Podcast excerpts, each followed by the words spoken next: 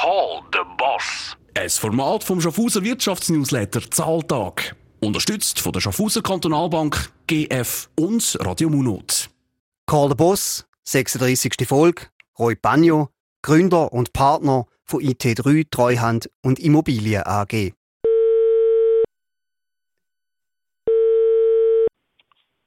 Banjo. Ja, Sali Roy, das ist der Beat Rechsteiner vom Wirtschaftsnewsletter Zahltag. Hoi. Ciao, Beat, hoi. Es ist morgen um 9 Uhr, wo ich dir anrufe. Bist du am Arbeiten gerade oder am Geniessen? Ich bin am Arbeiten. Am Arbeiten. Ich frage darum, weil man bei dir kann sagen, du hast es geschafft. Du hast 2002 hast du die IT3 äh, gegründet mit zwei Kollegen und in den letzten 20 Jahren hättest du sicher genug Geld verdient, dass du könntest jetzt auf Privatier umsatteln. Hast du keine Lust drauf, eine ruhige Kugel zu schieben? Also ich muss so sagen, ich schiebe schon viele ruhigere Kugeln wie früher noch. Es ist so, dass ich ihn auch zum Teil einen Teil vom Tagesgeschäft sicher abgegeben habe.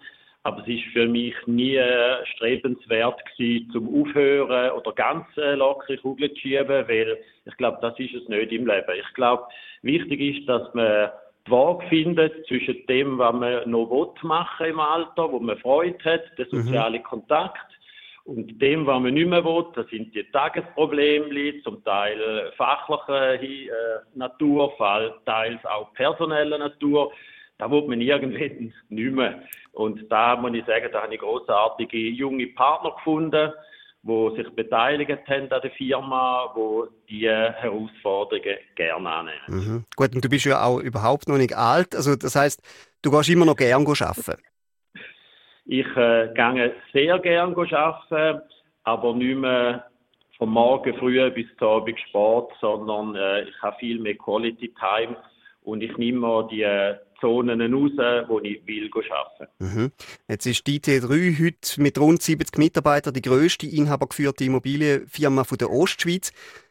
Angefangen haben das dritte, ich habe eingangs gesagt. Was ist so ein bisschen das Geheimnis hinter dem Erfolg? Das ist relativ ganz ein einfaches Geheimnis ganz viel schaffen. Und Optimismus nach vorne schauen, Vollgas geben und nicht nur ein paar Monate, nicht nur ein paar wenige Jahre, sondern ganz lang. Mhm. Also eigentlich das Gegenteil von dem, was du jetzt machst mit deiner Quality Time.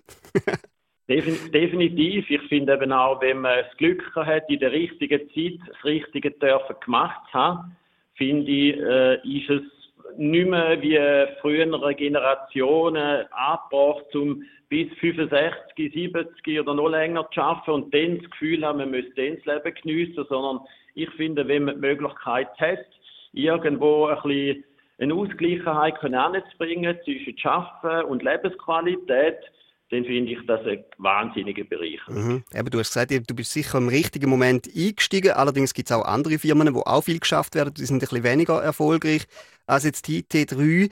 Ähm, offensichtlich ist es euch sehr gut gelungen, das Wachstum, wo nie ein Selbstläufer ist, zu managen. Also ich meine, da besteht ja durchaus Gefahr, dass man ein bisschen Bodenhaftung verliert, wenn es immer aufwärts geht. Wie haben ihr das gemacht? Also behaupten wir haben Bodenhaftung nie verloren, weil wir uns immer bewusst sind, woher das wir kommen. Wir haben mit Null angefangen oder sogar mit Schulden angefangen. Wir kommen aus Familien, wo ganz normale Arbeiterfamilien sind. Also wir haben immer gewusst, woher das man kommt. Und ich glaube, wenn man den Fokus nicht verliert, dann bleibt man immer demütig, zum Teil bescheiden, aber ich sage jetzt mal, der Fleiss ist immer eine große Basis von uns drei, wo wir das gegründet haben. Und schlussendlich sage ich, ein großer Teil vom Erfolg ist, hat man selber in der Hand und hat meistens mit viel Arbeit äh, mhm. zu tun und ist mit dem verbunden. Am Schluss muss man auch noch ein bisschen Glück haben, dass äh, die Situation von der Wirtschaft noch so ist und dass man auch in einer Branche ist, wo man dementsprechend auch äh, Geld kann verdienen kann. Genau, da haben ja dann ganz viele andere auch gemerkt, Immobilienfirmen sind in den letzten Jahren gefühlt wie Bild aus dem Boden geschossen und darum auch viel Konkurrenz. Wie siehst du die Entwicklung? Äh, das ist eigentlich etwas, was man muss am Markt. Äh, wenn man, wenn man irgendwo Geld verdienen kann, wird es ganz viele Leute geben, die auch gerne etwas von dem Kuchen haben und äh, in einer Zeit, wo es, äh, ich sage jetzt mal 20 Jahre bei Immobilien nur darauf gegangen ist, hat jeder ein bisschen auf das Trittbrett aufsteigen und ein bisschen mitfahren. Jetzt, wo die Zeit äh, leicht ändert, merken wir, dass die ersten hinten vom Karren fallen und das wird von allein irgendwann eine Bereinigung geben. Mhm. Hast du denn das Gefühl, so der Zenit von dem Immoboom ist der ein erreicht? Also für mich wird es weitergehen, aber man muss einfach gewisse Sachen relativieren. Es ist äh, gewisse Preise haben Limiten erreicht, kurzfristig, oder? Ich behaupte aber, dass äh, in der zweiten Jahreshälfte nächstes Jahr wieder positive Zahlen werden geschrieben, das heißt positive Wertsteigerungen. Es kann sein, dass jetzt sechs, zwölf Monate mal eine Verschnaufpause ist, hat für den, der ein bisschen, ein bisschen mutig ist, auch Chancen ja. zum Einsteigen, oder? Ja. Und äh, ich sage, es hat natürlich auch viel mit den Zinsen zu tun. Für mich sind Zinserhöhungen, jetzt kommt vielleicht noch eine kleine von der Nationalbank, hat aber nicht wahnsinnig viel mit der Inflation zu tun, weil 1,7 Prozent ist für mich etwas, was man gern hat, wo man sogar will. Okay. Und äh, ja, wir müssen, wir müssen, die Erhöhung ist höchstens, wenn wir ein bisschen aufs Ausland schauen. Wenn ich die langfristigen Zinsen anschaue, die sind sehr moderat. Dort sehe ich nicht, dass dort eine wahnsinnige Steigerung wird geben, sondern tendenziell eher dass die langfristigen Zinsen noch mehr könnten zurückkommen und das ist für eine Immobilie eigentlich sehr gut. Okay, ich sehe, du bist da wirklich äh, noch mit drin. Äh, wie lange machst du das eigentlich noch? Also du hast vorher gesagt, irgendwann nicht mehr bis 70 oder auch nicht bis 65. Deine zwei Gründerkollegen, die sind nicht mehr dabei, der eine erst seit kurzem. Ähm, hast du auch so Pläne? Also ich bin immer noch dabei, weil ich es wahnsinnig mit Leidenschaft mache und vor allem, weil es mich interessiert. Und das ist für mich der Unternehmer.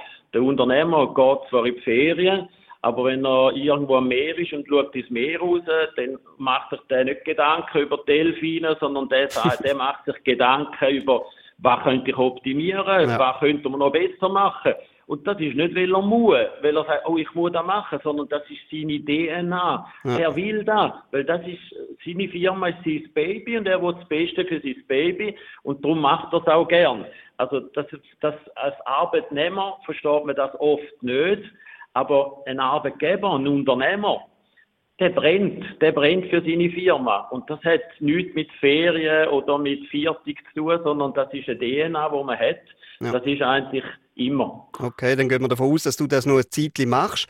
Ähm, wir haben vorher über deine Arbeit geredet, wie du das machst und so weiter. Du bist als ehemaliger Platzhirsch auf dem Fußballfeld. Auch im Beruf trittst du immer selbstbewusst auf. Manchmal, glaube ich, auch ein bisschen unbequem. Wie bist du so als Chef?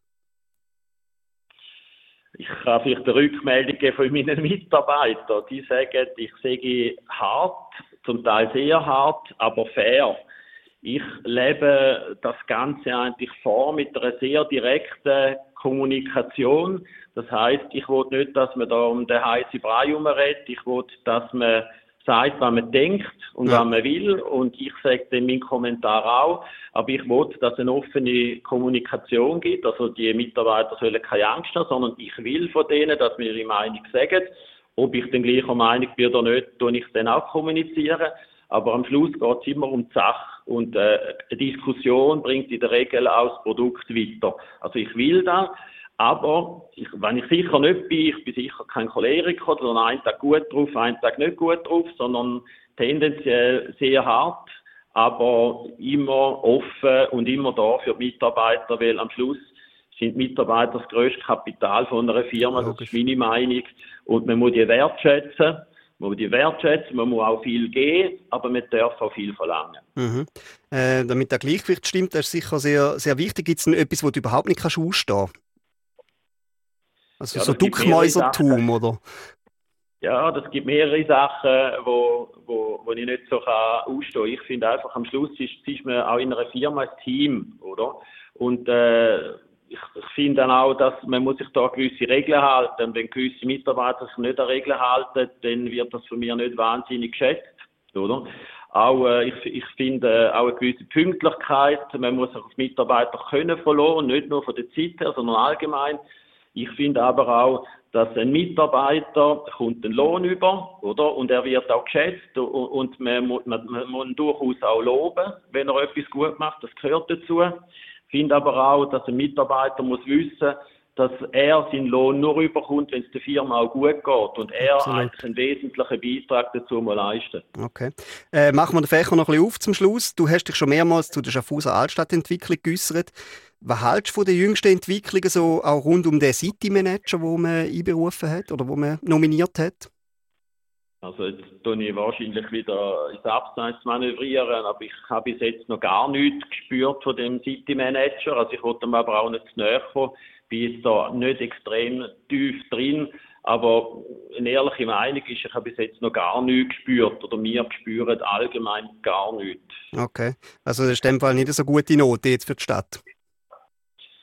Also ich, wie gesagt, ich, äh, ich finde, die Stadt Schaffhausen hat gute Ansätze, aber äh, in ganz viel auch politische Sachen und so Sachen bin ich nicht wahnsinnig auf der gleichen Linie wie gewisse Leute. Ich bin eher ein Macher, ich mache gern, ich bewege gern und ich rede nicht gern jahrelang um den, um den heißen Brei herum. Mhm. Also das Gefühl, da müsste man einmal eine Schippe drauflegen. He? Ja, man muss auch ein bisschen Mut haben. Mut haben zur Entscheidung. Mut hat zur Entscheidung und auch Mut hat, um mal zu sagen, okay, ich habe das entschieden, ich habe das Gefühl, das ist das Beste für Schaffhausen.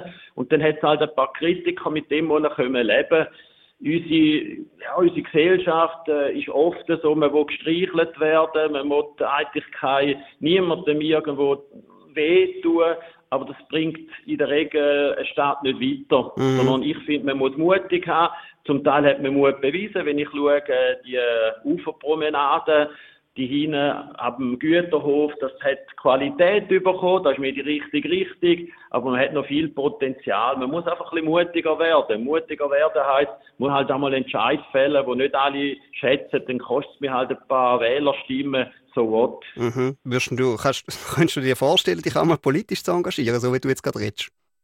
Ich kann mir das nicht vorstellen, weil ich habe eine, eine sehr direkte, offene Meinung und die ist wahrscheinlich begrenzt mehrheitsfähig. Zu wenig Diplomat.